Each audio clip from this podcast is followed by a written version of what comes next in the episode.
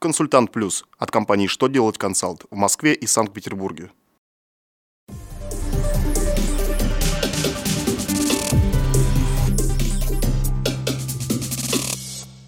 Добрый день! Для вас работает служба информации телеканала «Что делать ТВ» в студии Ольга Тихонова. В этом выпуске вы узнаете, какие суммы не облагаются НДФЛ при увольнении, какие налоговые льготы хотят отменить, какая установлена величина прожиточного минимума за второй квартал 2015 года. Итак, о самом главном по порядку. Минфин напомнил порядок обложения НДФЛ компенсации при увольнении. Он разъяснил, что выплаты при увольнении сотрудника освобождаются от обложения налогом на доходы физических лиц в сумме, не превышающем в целом трехкратный размер среднего месячного заработка, а у северян шестикратный размер среднемесячного заработка. Для этих целей нужно суммировать все выплаты, производимые работнику при увольнении, за исключением компенсации за неиспользованный отпуск. Также Минфин отметил, что норма, освобождающая от НДФЛ выплаты при увольнении, применяется к доходам всех сотрудников, независимо от занимаемой должности.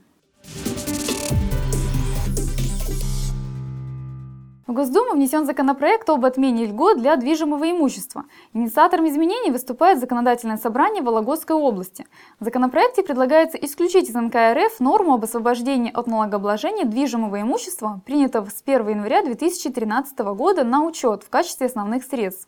Но для стимула к модернизации планируется сделать для этого имущества льготную налоговую ставку не выше 1,1%.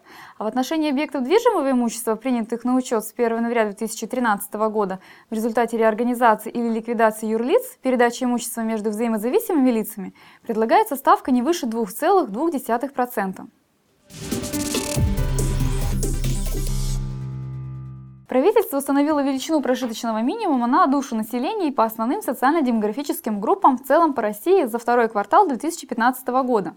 Показатель в разных группах увеличился приблизительно на 300-350 рублей. Итак, прожиточный минимум на душу населения составляет 10 017 рублей. Это на 355 рублей больше, чем в предыдущий период. Ранее она составляла 9 662 рубля. Также вырос этот показатель и в отношении других групп. Для трудоспособного населения с 10 404 рублей до 10 792 рублей. Для пенсионеров с 7 916 рублей до 8 210 рублей. А для детей с 9 489 рублей до 9 806 рублей. На этом у меня вся информация. Благодарю вас за внимание и до новых встреч!